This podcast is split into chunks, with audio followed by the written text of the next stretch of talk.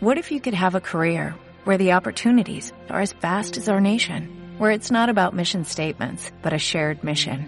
At U.S. Customs and Border Protection, we go beyond to protect more than borders, from ship to shore, air to ground, cities to local communities. CBP agents and officers are keeping people safe.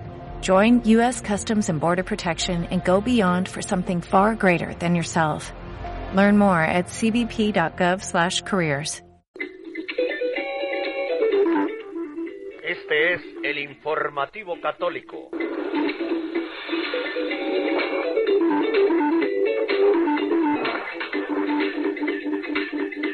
Iniciamos esta segunda hora de noticias especial del informativo católico del día de hoy.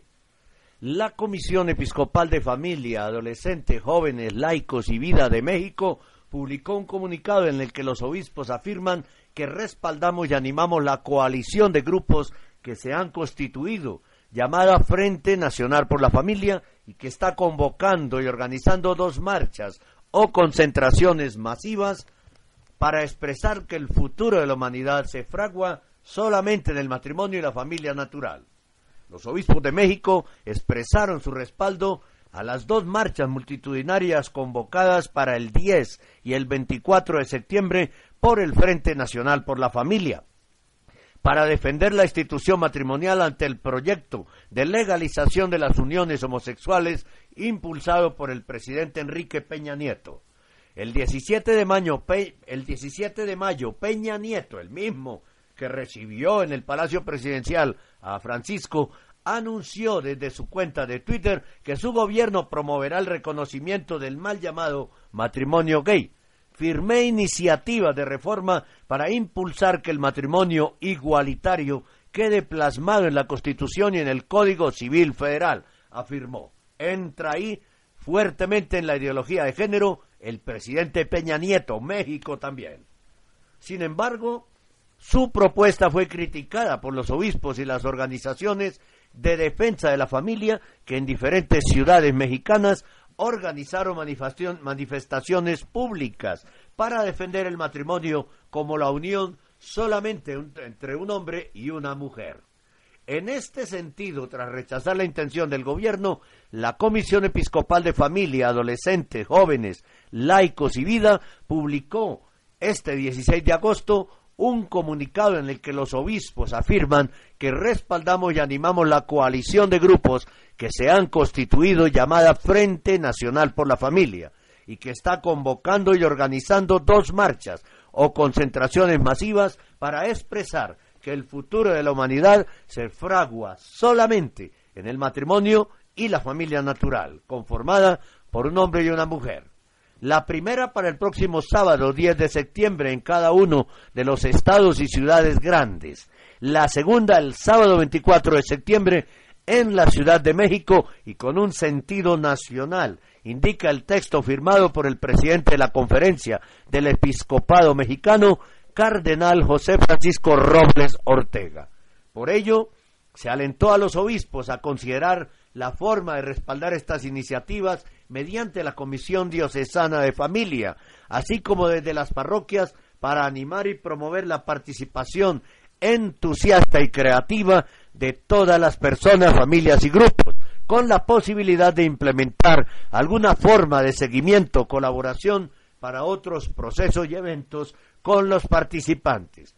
También se puede organizar y animar a participar en otras iniciativas de tipo cultural, académico, legislativo y social. De esta manera, en la coyuntura actual de nuestra patria y a nivel internacional, es trascendental compartir, respaldar y dar resonancia social a nuestra convicción en bien del matrimonio, la familia y la vida, indicó. La ideología de género niega la diferencia y la reciprocidad natural de hombre y de mujer. Los obispos advirtieron que el llamado matrimonio igualitario es sólo una parte de una serie de propuestas legislativas con amplio espectro, unas ya aprobadas y otras en proceso y con consecuencia de un profundo cambio antropológico. Se quiere presentar a la ideología de género como una bandera de aceptación a favor de la diversidad y la no discriminación, pero lo hace con criterios de verdadera ideología, pues niega la diferencia y la reciprocidad natural del hombre y de la mujer, y vacía el fundamento antropológico de la familia, señalaron.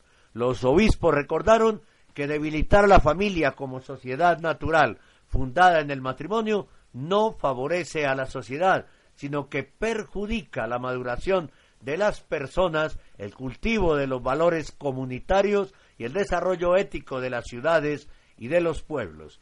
Las uniones de hecho o entre personas del mismo sexo no pueden equipararse sin más al matrimonio entre un hombre y una mujer, expresaron. Te acompañamos en todo momento, las 24 horas del día, con la mejor programación católica. Somos Radio Rosa Mística de Colombia, el amor de María, directo a tu corazón.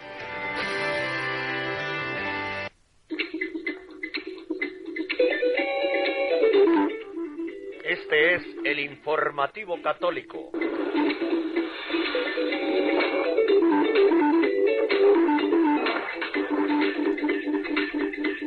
El mundo dividido en torno al tema de la familia.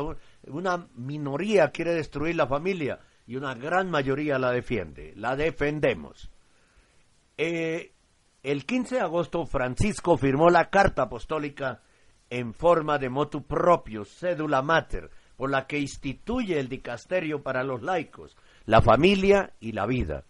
Igualmente se ha publicado los nombramientos de Monseñor Kevin Farrell como primer presidente del nuevo dicasterio y Monseñor Vincenzo Paglia como gran canciller del Pontificio Instituto Juan Pablo II para la familia y presidente de la Academia Pontificia para la Vida. El pasado 4 de junio Francisco, a propuesta del Consejo de Cardenales, aprobó ad experimentum el estatuto del nuevo dicasterio para los laicos, la familia y la vida, en el cual confluirán desde el primero de septiembre de 2016 los actuales pontificios consejos para los laicos y pontificio consejo para la familia, dice el boletín de la sala estampa del Vaticano. El 17 de agosto se hizo público, ayer, que con fecha 15 de agosto el Papa firmó la carta apostólica en forma de motu propio, cédula mater, por la que instituye el dicasterio para los laicos, la familia y la vida, que se ha dado a conocer el 17 de agosto. Igualmente hoy se han publicado los nombramientos de Monseñor Kevin Farrer como primer presidente del nuevo dicasterio y de Monseñor Vincenzo, Monseñor Vincenzo Plaglia como gran canciller del Pontificio Instituto Juan Pablo II para la familia y presidente de la Academia Pontificia para la Vida. Monseñor Farrell nació en Dublín, Irlanda, en 1947 y desde 1984 trabaja en Estados Unidos. Ha pasado por las diócesis de Washington y Dallas, desde de la que es obispo desde 2007. Además es el actual tesorero de la Conferencia Episcopal Estadounidense y habla español. Nació el 2 de septiembre de 1947 en Dublín, Irlanda. Ingresó en la Congregación de los Legionarios de Cristo en 1966. Estudió en las universidades de Salamanca, en España, y en la Gregoriana y la de Santo Tomás de Roma, en Italia, en la que obtuvo la licenciatura en Filosofía y Teología. Asimismo, tiene un máster en Business Administration por la Universidad de Notre Dame, en Estados Unidos. Fue ordenado sacerdote el 24 de diciembre de 1978.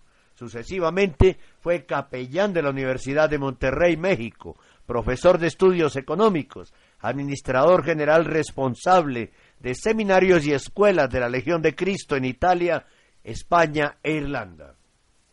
Desde 1983 ejerce su ministerio en la parroquia de San Bartolomé en Washington, diócesis en la que se incardinó en 1984, desempeñando otros oficios en la parroquia de Santo Tomás, el Centro Católico Español, las organizaciones católicas de caridad, los asuntos financieros y la parroquia de la Anunciación. Nombrado obispo auxiliar de Washington el 28 de diciembre de 2001, desempeñó los oficios de vicario general para asuntos administrativos y moderador de la curia. El 6 de marzo de 2007 fue promovido como obispo de Dallas, en Texas. Monseñor Farrell eh, será quien dirija este nuevo dicasterio.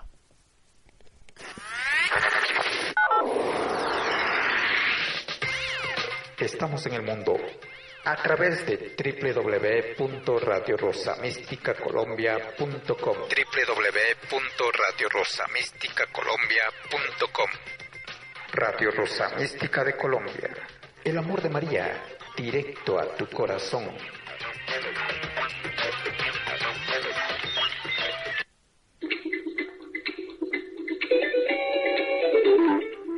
Este es el informativo católico.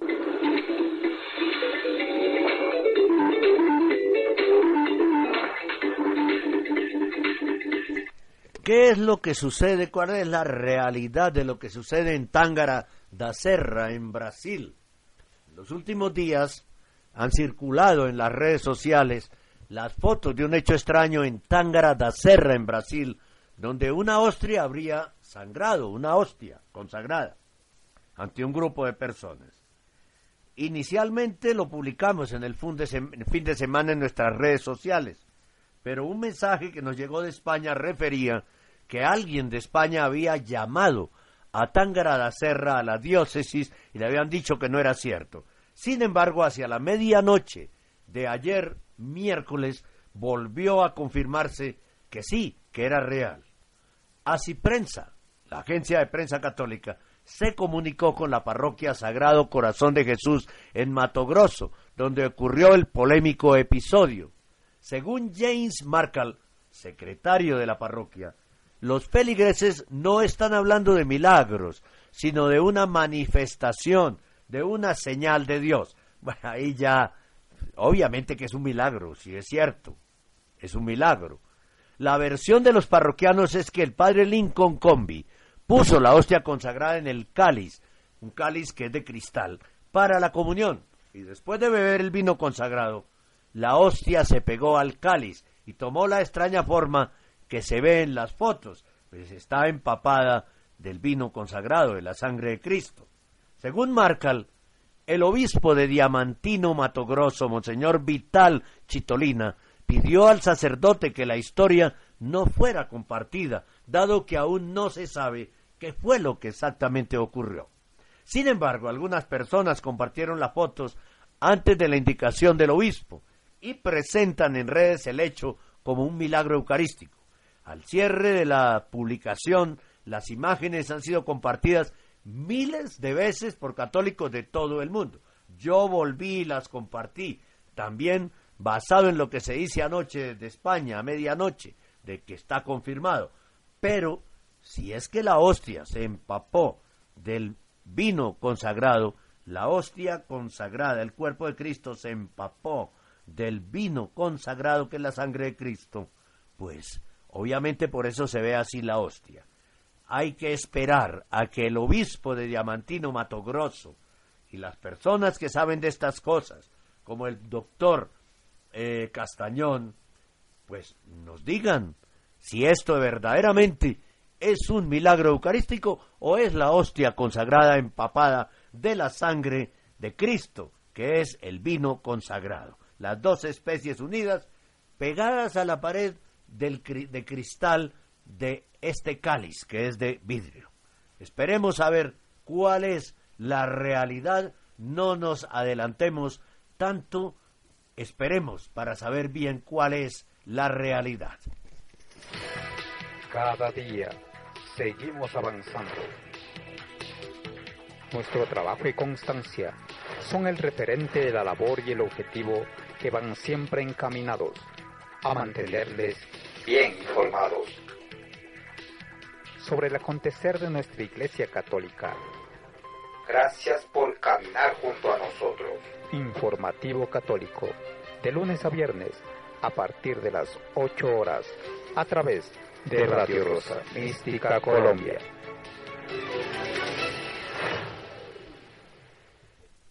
Más noticias en estas dos horas de informativo católico especial en el día de hoy.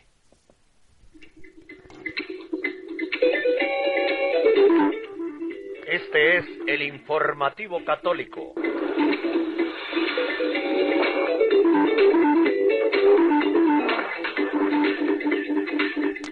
Bien, seguimos con las noticias. Aquí estamos viendo la foto. Vamos a publicar en nuestro Facebook personal inmediatamente esta versión de Así Prensa que nos parece muy acertada y muy, muy correcta, muy dentro de, de, lo que tiene que ser el, periodismo, ¿no?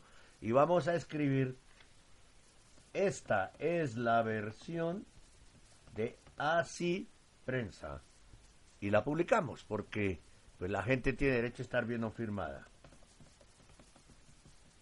De Así Prensa. Y aquí va el link para que todos puedan tener más claridad, porque nos parece que esta versión de Así Prensa es muy, muy correcta con lo sucedido allá en, eh, en Brasil en las últimas horas. Entonces vamos a publicarla inmediatamente. Y vamos también a la siguiente noticia. Vamos a la siguiente noticia.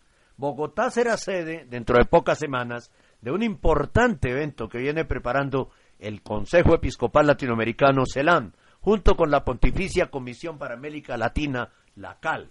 Se trata del Congreso sobre el Jubileo de la Misericordia que tendrá lugar del 27 al 30 de agosto y lleva por lema que un viento impetuoso de santidad recorre en este jubileo extraordinario de la misericordia por todas las Américas. La iniciativa se propone profundizar en el tema de la misericordia con ocasión del Año Santo convocado por el Papa Francisco, proponiendo varios de los modelos de santidad presentes en el continente americano. La tarea principal de la organización de este acontecimiento continental de la Iglesia, marcada por el testimonio de los santos y santas de esta región del mundo, está a cargo de las distintas escuelas y departamentos del CELAM, organizados en comisiones, con la colaboración especial de la Arquidiócesis de Bogotá, sede del Congreso, que ha abierto desde ya las puertas del corazón y de la ciudad de par en par para recibir al resto del continente, dice el Departamento de Comunicación y Prensa del CELAM en una nota de prensa emitida recientemente por el órgano eclesial. Habrá una web especial, una plataforma de comunicaciones sofisticada por la que se transmitirá en vivo y en directo todo el tiempo este encuentro. Y Radio Rosa Mística Colombia estará pendiente de lo más importante de este encuentro al evento que contará con la colaboración de la Arquidiócesis de Bogotá en su organización, están convocadas diversas realidades eclesiales de América Latina. También estarán presentes algunas delegaciones de Estados Unidos y de Canadá. La Arquidiócesis Primada de Bogotá, pastoreada por el cardenal Rubén Salazar, presidente del CELAM, así como las diócesis vecinas y toda la Iglesia colombiana, contará en el corazón de su ciudad capital con la presencia de la Iglesia de todo el continente y de la Iglesia venida de otras partes del mundo. El coordinador general de tan mando evento es Monseñor Juan Espinosa, obispo auxiliar de Morelia en México y secretario general del CELAM. Se trata de hacer fluir el espíritu de la misericordia que se convierta en auxilio concreto en favor de todos, pero en particular de los más sufridos y orillados de la vida y de los sistemas desplazados en palabras del Papa Francisco a las periferias de la vida. Prosigue la nota de prensa sobre el objeto del Congreso. Varias serán las actividades que se desarrollarán durante este evento, entre ellas conferencias, visitas a obras de misericordia presentes en la Arquidiócesis de Bogotá y eventos lúdicos y artísticos como la realización del mural Testigos de la Misericordia, donde los participantes incluirán los nombres de los testimonios de santidad y misericordia de cada uno de sus países. Entre los conferencistas invitados estará el cardenal Mar Oulet, prefecto de la Congregación para los Obispos y presidente de la Pontificia Comisión para América Latina, quien guiará la conferencia La misión de la Iglesia de testimoniar, anunciar y vivir el misterio y Evangelio de la Misericordia en el continente americano. También acompañará los trabajos Monseñor Rino Fisichella, presidente del Pontificio Consejo para la Promoción de la Nueva Evangelización, dicasterio vaticano a cargo de la organización de los grandes eventos del Jubileo Extraordinario de la Misericordia, quien ofrecerá la conferencia inaugural con el tema Este es el gran tiempo de la misericordia. El evento tendrá cobertura por radio, televisión y redes sociales a través de la plataforma Comunicaciones CELAM y gracias al equipo latinoamericano que ha conformado para tal fin el Departamento de Comunicación y Prensa del CELAM. También se contará con el apoyo de un miembro de la Secretaría de Comunicación Social de la Santa Sede. A los departamentos de comunicación y prensa, así como a todos los medios de comunicación de América Latina y el Caribe, a los medios de comunicación de Estados Unidos y Canadá y a toda la Iglesia Universal, se les extiende desde ya la cordial invitación, aunque se hará llegar una convocatoria oficial para que se unan, en palabras del apóstol Pablo, como un solo cuerpo, un solo espíritu y un solo corazón, a este servicio comunicativo, a Cristo, a la Iglesia, a la sociedad en general, nuestros hermanos invitan desde el Departamento de Comunicación y Prensa del CELAN. Y ahí estará presente Radio Rosa Mística Colombia, llevando este Congreso de la Misericordia a todo el mundo, organizado por el Consejo Episcopal Latinoamericano CELAM. Te acompañamos en todo momento, las 24 horas del día, con la mejor programación católica. Somos Radio Rosa Mística de Colombia, el amor de María, directo a tu corazón.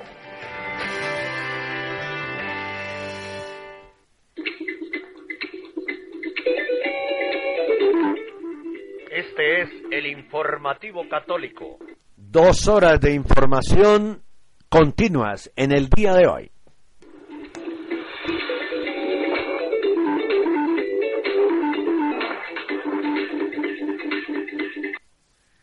El pasado 15 de agosto, en todo el mundo, el lunes, celebramos la fiesta de la Asunción en honor de la Virgen María, una figura clave para todos los católicos.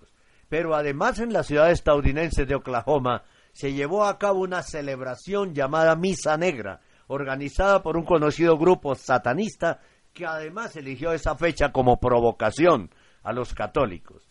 Pese a la multitudinaria reacción ciudadana, el ayuntamiento, la alcaldía de Oklahoma, permitió que este acto blasfemo se celebrara en un local público, alegando que cumplía todos los requisitos para que se celebrara. Sin embargo, aunque los satanistas se salieron con la suya y pudieron realizar su mal llamada, pues su celebración llamada Misa Negra no fue tan multitudinaria como ellos esperaban, a pesar de que sí pudieron corromper y vejar una imagen de la Santísima Virgen María. De hecho, esto fue un fracaso total para ellos, porque acudió muy poca gente, cerca de 24 personas. Y el organizador del acto, el satanista Adam Daniels, condenado por abusos sexuales, lo achacó a la movilización de los católicos y cristianos de la ciudad.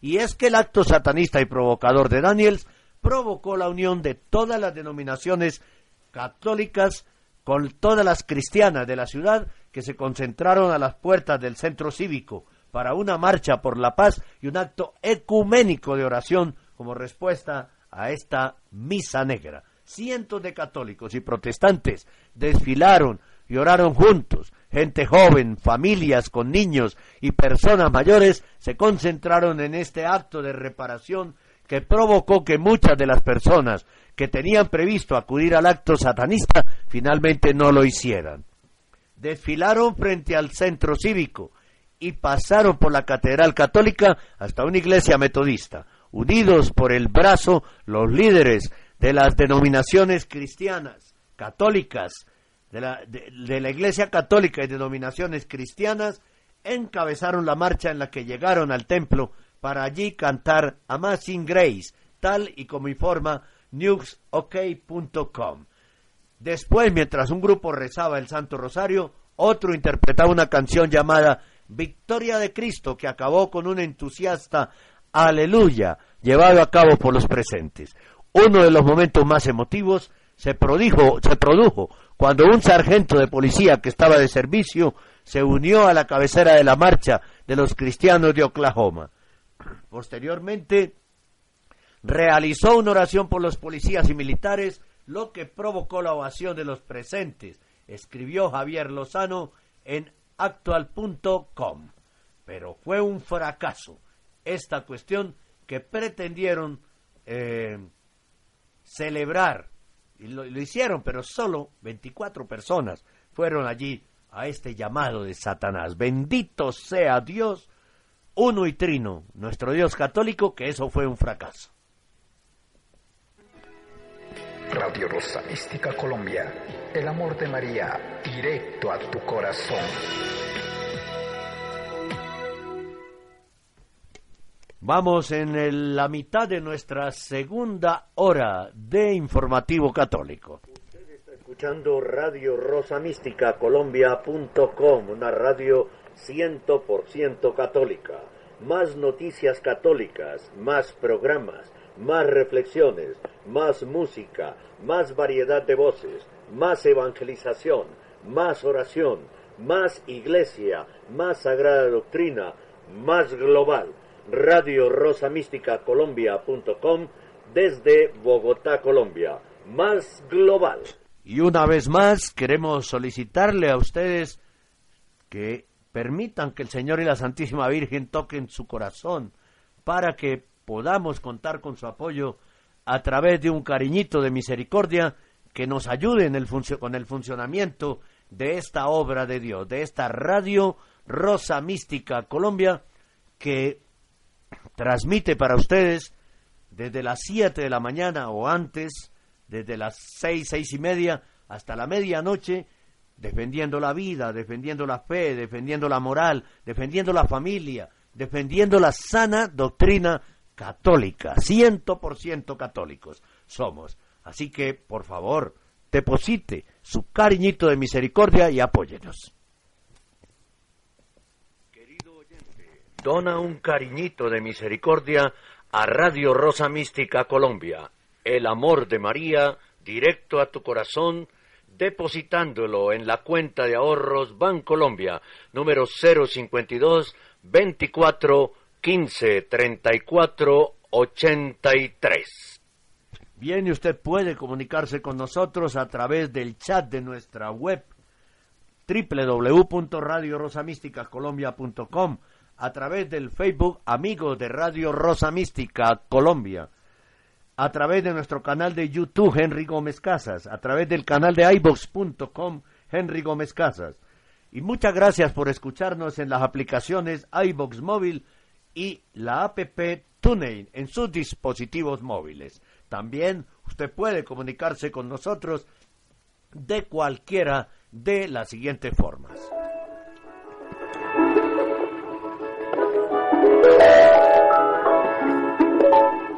Usted está escuchando Radio Rosa Mística Colombia.com desde Bogotá en vivo y en directo. Si quiere comunicarse con nosotros, escriba a nuestro correo rosomístico arroba yahoo.com o búsquenos y hable con nosotros por Skype. Henry Gómez Casas. Síganos en nuestro Facebook personal Henry Gómez Casas o en nuestro Twitter arroba el cenáculo. Gracias y continúe escuchando Radio Rosa Mística Colombia.com para todos ustedes.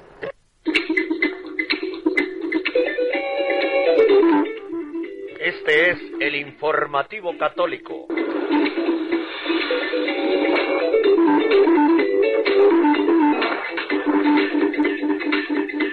Catolicofobia en Chile. Ya son más de una docena las iglesias y capillas que han sido incendiadas desde que comenzó el año 2016 en Chile. Un grupo de personas todavía no identificadas han atacado y quemado una iglesia católica en Pidima, en la Araucanía chilena, durante la madrugada del pasado 4 de agosto en la localidad de Ercilla. La iglesia ha quedado destruida por completo a pesar del trabajo de cuatro unidades de los bomberos que han intervenido para apagar el fuego. En el lugar de los hechos se han encontrado carteles a favor de la causa mapuche, como en el resto de casos similares que se han repetido recientemente en diferentes partes de esta región. Muy triste que suceda esto en Chile. Pero estamos en el mundo y la catolicofobia es alimentada todos los días. Te acompañamos en todo momento, las 24 horas del día, con la mejor programación católica. Somos Radio Rosa Mística de Colombia, el amor de María, directo a tu corazón.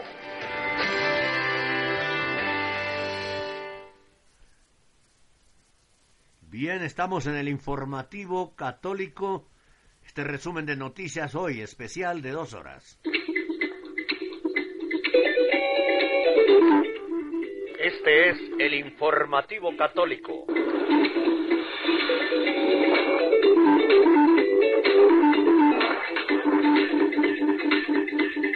El padre Federico Lombardi, sacerdote jesuita, trabajó como vocero vaticano en tres pontificados y ha concedido una entrevista al portal Aleteia en la que habla de sus tres papas. Diez años como portavoz de la Santa Sede y antes también en cargos directivos de la comunicación vaticana. Él evoca en esta entrevista, que está en italiano pero que la podemos entender, lo más destacable de tres pontificados y de sus respectivos pontífices. La extraordinaria experiencia del padre Federico Lombardi. I sistemi economici come quelli politici, i vasti campi di cultura, San Juan Pablo II. di civiltà, di sviluppo, non abbiate paura. No tengáis miedo. La lección de Boctila. Il lavoro della Radio Vaticana negli anni di Papa Giovanni Paolo II hanno rappresentato diciamo, una vera apertura sull'orizzonte globale eh, del mondo e della Chiesa. El trabajo en Radio Vaticana supuso un encuentro global del mundo y de la iglesia. Confieso que recuerdo dos cosas que me impactaban profundamente. Uno, su autoridad al hablar de los pueblos. Me parecía verdaderamente un maestro de los pueblos. Habla de Juan Pablo II, ¿no? Y después, su profunda fe que se manifestaba en los momentos de oración personal. que hacía de manera evidente, con recogimiento y fuerza, incluso en medio de una gran confusión, de las grandes expectativas, de los viajes que realizaba. Se entendía que tenía una relación personal con Dios en el centro de su vida, de su atención, de su servicio. Y en este sentido su canonización se corresponde con un testimonio de vida de fe muy claro.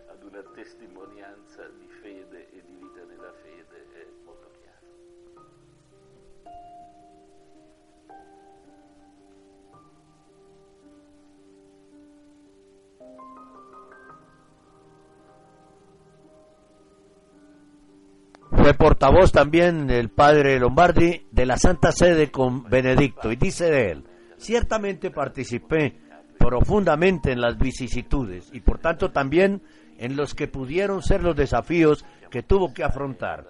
Pensemos por ejemplo en el debate con el Islam, en las situaciones de crisis de la Iglesia por los abusos sexuales por parte del clero,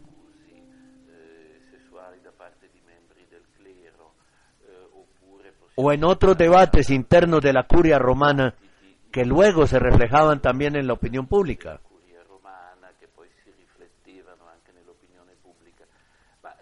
Son situaciones que Benedicto afrontó con muchísimo valor. veramente y puso los fundamentos para dar pasos adelante en la iglesia, precisamente sobre la base de un sufrimiento personal por las dificultades.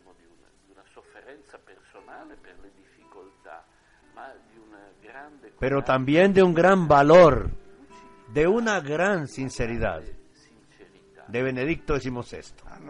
Amar a la iglesia, dice Benedicto, significa también tener el valor de tomar decisiones difíciles.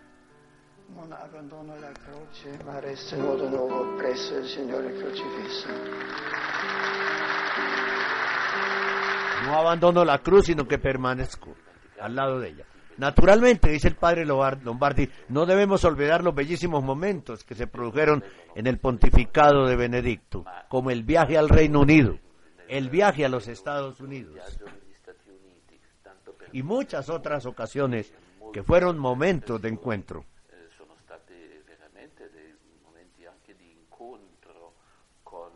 Con pueblos que no eran mayoritariamente católicos y que fueron totalmente festivos y hermosos. Ahora hablará del Papa Francisco. Buonasera.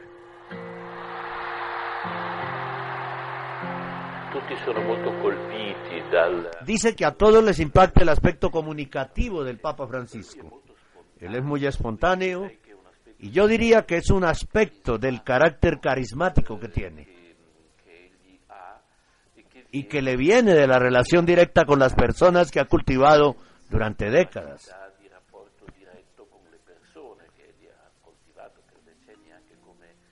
Como pastor de una diócesis grandísima, la de Buenos Aires, y el hecho de que sea tan sincero, libre y abierto. No es fruto de un cálculo hecho en un despacho o de un análisis de expertos. La pregunta es por qué tienen que aclararlo. Cada vez lo aclaran. ¿Por qué?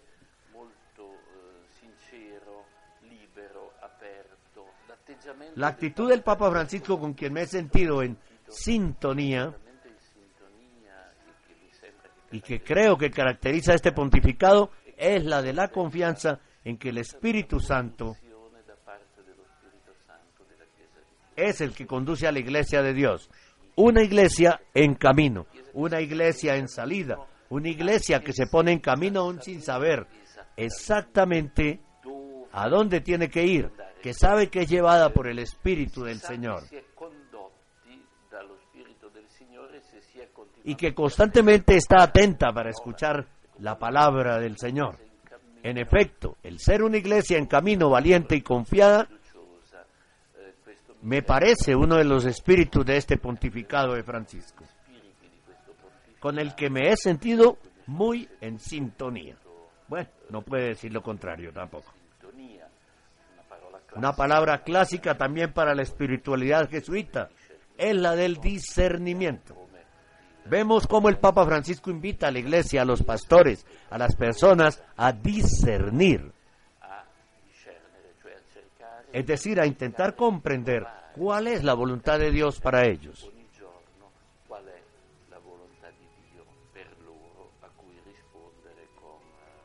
A la, que, a la que responder con generosidad. Una producción de aleteia.org en la que el padre Lombardi ha hablado de sus tres papas. San Juan Pablo II, el Papa actual emérito Benedicto XVI y Francisco. Bien, las opiniones muy importantes de el saliente vocero durante 10 años, portavoz de la Santa Sede. Extraordinario este documento, saber qué piensa él de estos tres últimos papas. Te acompañamos en todo momento, las 24 horas del día, con la mejor programación católica. Somos Radio Rosa Mística de Colombia. El amor de María, directo a tu corazón. Muy bien, ahora vamos a retornar con una información de la Conferencia Episcopal de Colombia. Hoy en este especial de dos horas de noticias, muchas noticias. Este es el informativo católico.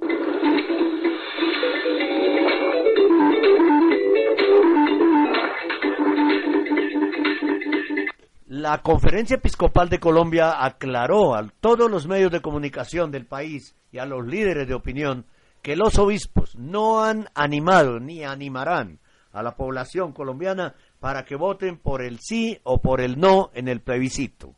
Así se informó a través de un comunicado de prensa por parte del Departamento de Comunicación Social del Episcopado, En el comunicado se recuerda que los obispos colombianos reunidos en Bogotá el mes de julio convocaron a los colombianos para que participen en la consulta sobre los acuerdos de La Habana de manera responsable, con un voto informado y a conciencia, que exprese libremente su opinión como ejercicio efectivo de la democracia y con el debido respeto de lo que la mayoría finalmente determine.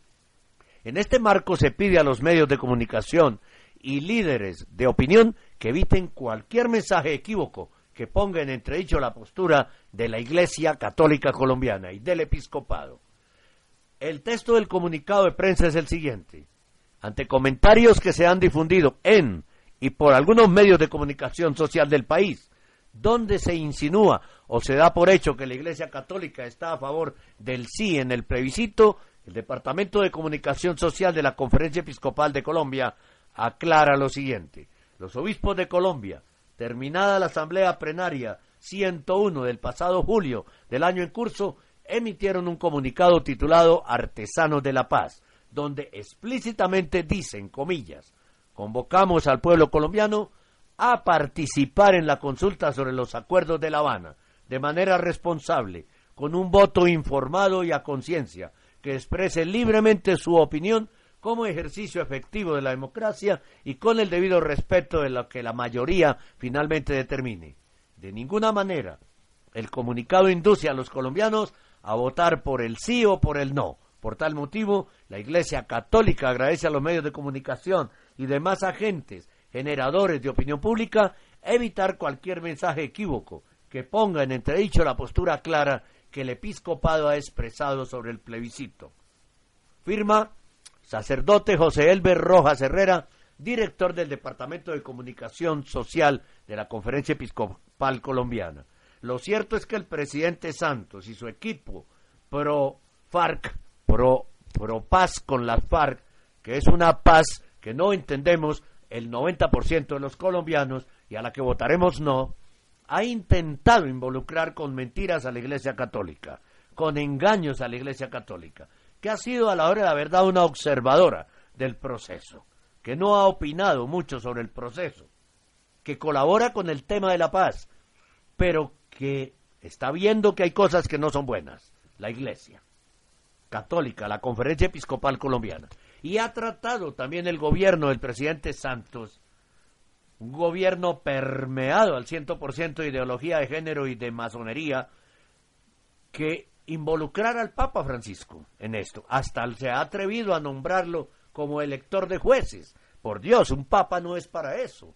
Hay que respetar al Papa, pero buscan la manera de involucrarlo. En por lo menos cinco o seis ocasiones han anunciado una inminente visita del Papa a Colombia en 2017, pero el Vaticano jamás ha oficializado eso, nunca lo ha oficializado. Quieren meter a la Iglesia en un paseo cuando detestan a la Iglesia, cuando se relaciona con el paseo de defender la familia y paseo digo yo, con el tema de defender la familia, con el tema de defender el, matrimonio entre solo un hombre y una mujer, ahí sí la iglesia no le sirve. Pero para que la iglesia acolite todas estas barbaridades de la ideología, del mal llamado proceso de paz, falsa paz, eh, Santos FARC en La Habana, ahí sí la iglesia es muy, pero muy importante. Y los medios de comunicación enmermelados, al servicio del señor Santos, enmermelados en Colombia, para que me entiendan, es que les han untado la mano, ¿no?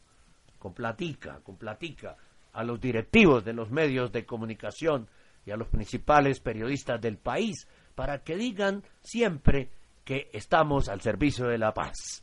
Pero ¿de cuál paz? ¿De una paz amañada para beneficiar el terrorismo? No podemos decir sí a eso. Vamos a decir no, todos los católicos colombianos.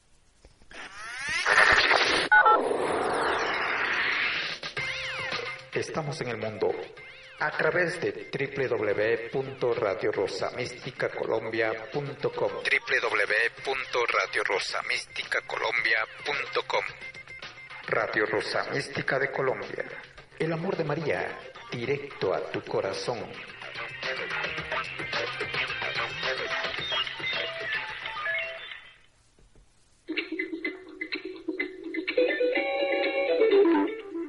Este es el informativo católico.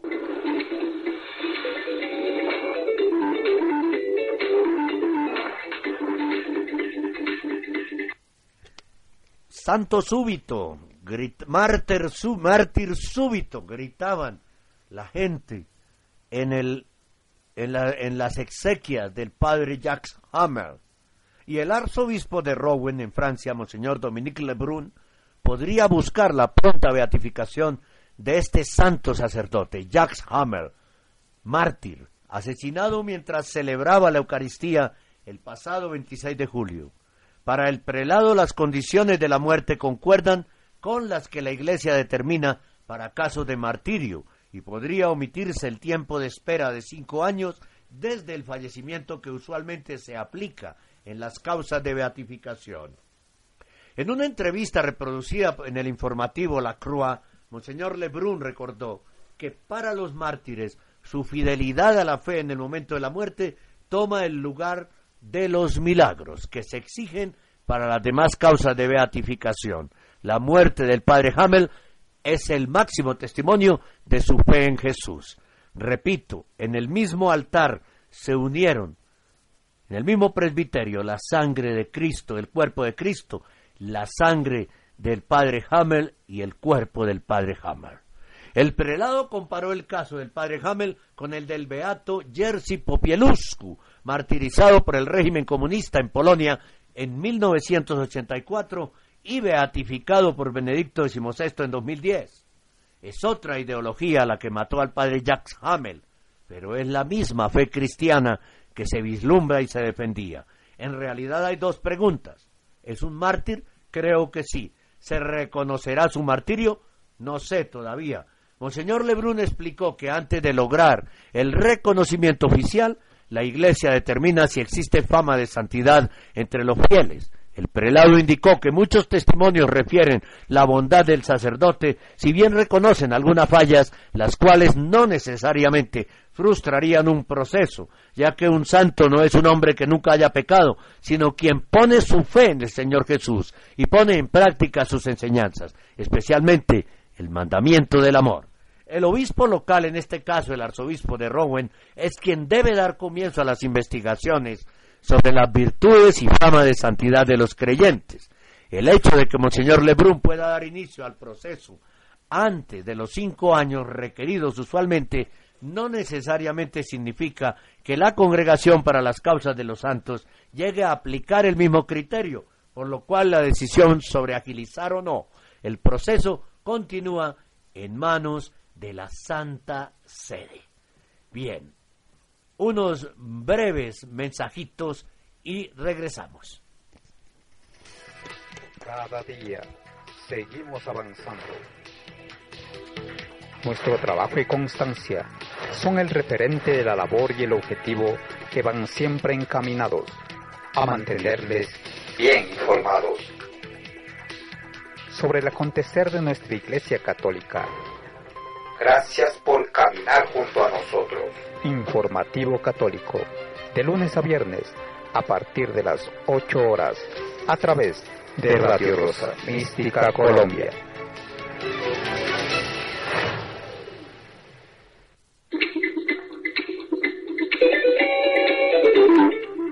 Este es el informativo católico.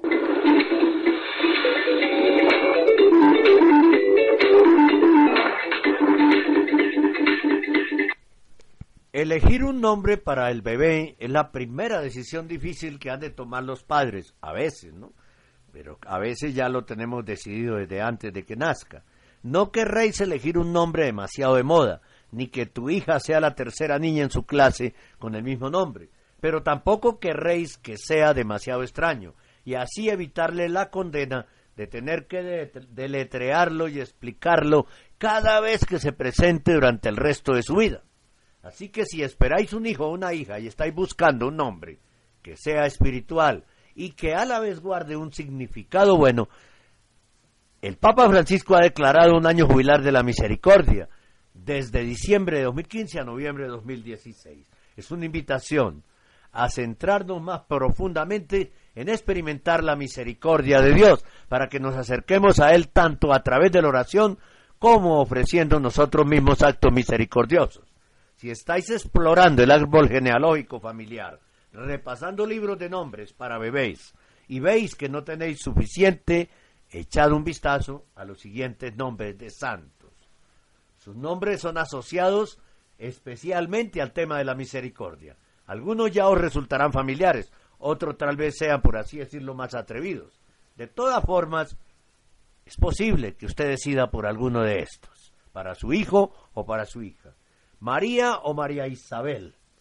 Para una pequeña en la que depositaréis vuestras esperanzas para que sea valiente y tenga fe incluso en las circunstancias más adversas. María Isabel Hesselblatt, canonizada este año por el Papa Francisco. Una enfermera suiza convertida al catolicismo. Fue la encarnación del concepto de misericordia y prueba de ello su esfuerzo por salvar a judíos de las garras de los nazis durante la Segunda Guerra Mundial. María o María Domenica o Dominica, para una pequeña que cuidará de los demás a través de actos de misericordia espirituales y corporales. María Domenica Montovani trabajaba con personas gravemente enfermas en su parroquia de Verona, Italia. Ya desde muy joven fue cofundadora, junto con el beato José Nachimbene, de la Congregación de las Hermanitas de la Sagrada Familia. Antonio, para un chico que ilumine a los ignorantes e iletrados, San Antonio de Padua, es ejemplo de obra espiritual en la instrucción de los ignorantes era amigo de San Francisco de Asís y era famoso por su habilidad para predicar con vehemencia la palabra de Dios entre los jóvenes que estudiaban para unirse a la orden de los franciscanos. Catalina, para una chica que tenderá una mano hacia los miembros olvidados y abandonados de la sociedad.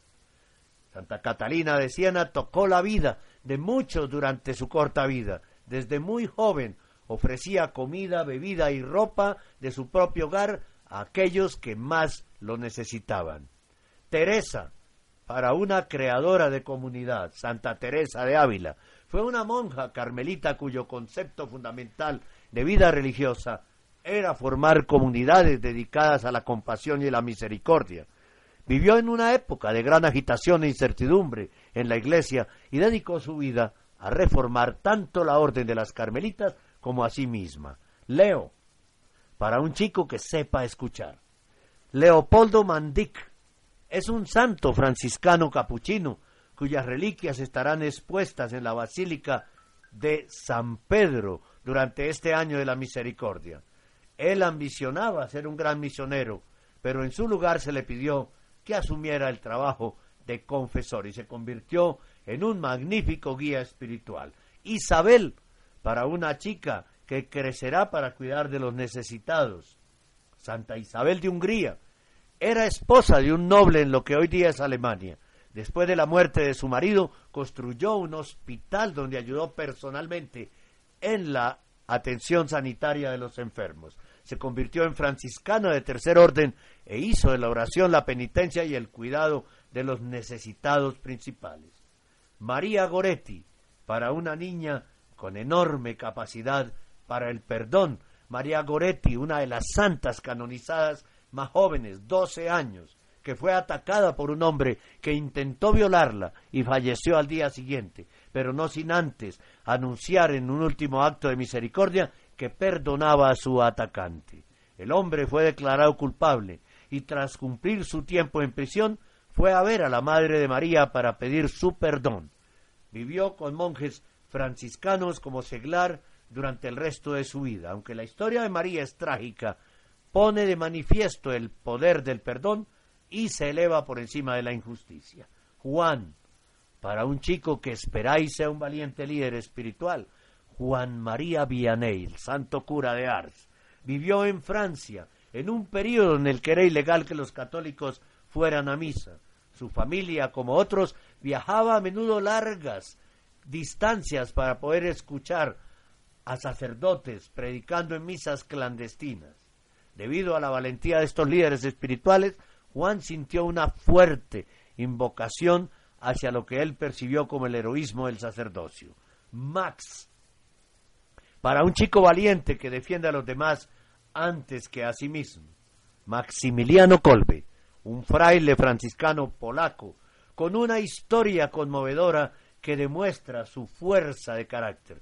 Fue capturado por las autoridades alemanas nazis en febrero de 1941 y hecho prisionero en Auschwitz.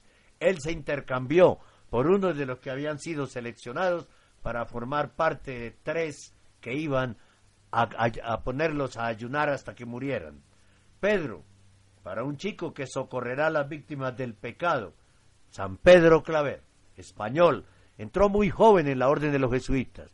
Vino a Colombia, donde todos los meses llegaban miles de esclavos africanos, y aquí pasó los siguientes 33 años, predicando sin descanso entre, entre la gente de nuestra época, de esa época, entre nuestra gente de esa época, cuidando a los enfermos, bautizando y asegurándoles de que asegurándose de que conocían el amor de Dios. Vicente, para un chico que alimentará a los hambrientos. San Vicente de Paul, sacerdote francés, que pasó gran parte de su tiempo ayudando a los enfermos, los pobres y los vulnerables. Entendía las limitaciones del esfuerzo individual, así que se dirigió a los más pudientes para pedirles sustento en su labor. Él y sus ayudantes llegaban a dar sopa y pan hasta dieciséis mil personas pobres cada día. Muchas parroquias en la actualidad continúan con esa labor. Faustina, para una pequeña que propagará la misericordia de Dios.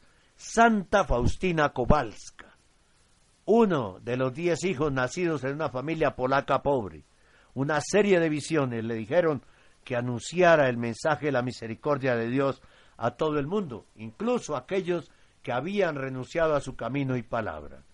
Martín, para un chico que forjará su propio camino, San Martín de Tours, de padres paganos en los que en lo que hoy es Hungría. A la temprana edad de 12 años, San Martín empezó a plantearse si debería continuar su estilo de vida pagano o convertirse para seguir a los católicos. Durante el resto de su vida larga, siguió un camino que no era precisamente lo que su familia y conocidos esperaban de él. Predicó el amor de Dios hacia todos, ya fueran paganos o cristianos, y mostró su amabilidad y cariño a todos los que conoció. Margarita, para una chica espiritual, con un corazón romántico, Santa Margarita de Escocia, que viajaba en barco hacia Hungría cuando una tormenta cerca de la costa de Escocia hizo naufragar el navío. El rey escocés Malcolm III invitó a Margarita y su familia a permanecer en su castillo hasta que el barco fuera reparado. Y Margarita y Malcolm se enamoraron y acabaron casándose. Margarita influyó en su marido para que siguiera al Señor y juntos abrieron muchos monasterios, iglesias y escuelas en Escocia. Margarita ayudó a los necesitados con comida y ropa e incluso dio cobijo a mendigos en su castillo. Francisco, para un chico que mantendrá a raya el mundo de lo material. Francisco Javier viajó a la India en 1541 para predicar entre los pobres sobre la vida de Jesús, aunque no solo predicada, sino que vivía conforme a sus enseñanzas vivía como vivían los pobres. Francisco Javier, fundador de los jesuitas. ¿Y cómo viven ahora los jesuitas? Comía lo mismo que los pobres y compartía su vida y su trabajo con los menos afortunados del mundo. Esteban, para un chico que crecerá al cuidado de los necesitados. Esteban el mártir, murió en el año 34 después de Cristo. Es venerado como el primer mártir de la cristiandad se convirtió del judaísmo después de escuchar la predicación de los apóstoles de Jesús y ayudó a distribuir comida y ropa entre los más pobres de Jerusalén. Sin embargo, algunos judíos consideraron que había renunciado a Dios al seguir la palabra de Jesús, así que lo sacaron a la fuerza de Jerusalén y lo lapidaron. Él perdonó, Esteban, a sus verdugos mientras agonizaba y pidió al Señor que no le recriminaran sus pecados. Cualquiera de estos nombres están dentro del marco de la misericordia de Dios y usted puede escogerlos para su hijo o para su hija. Querido padre de familia católico rosoyente, padre o madre de familia. Bien, llegamos al final de estas dos horas de eh, noticias del informativo católico especial de hoy, porque había mucho que contarles a ustedes. Muchas gracias y nos vemos en el próximo informativo católico.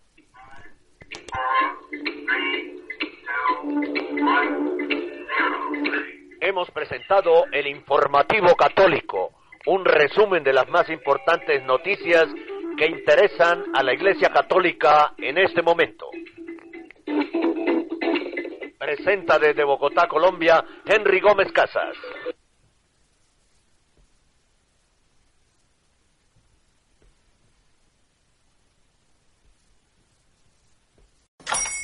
Hola, buenos días, mi pana. Buenos días, bienvenido a Sherwin Williams. ¡Ey! ¿Qué onda, compadre?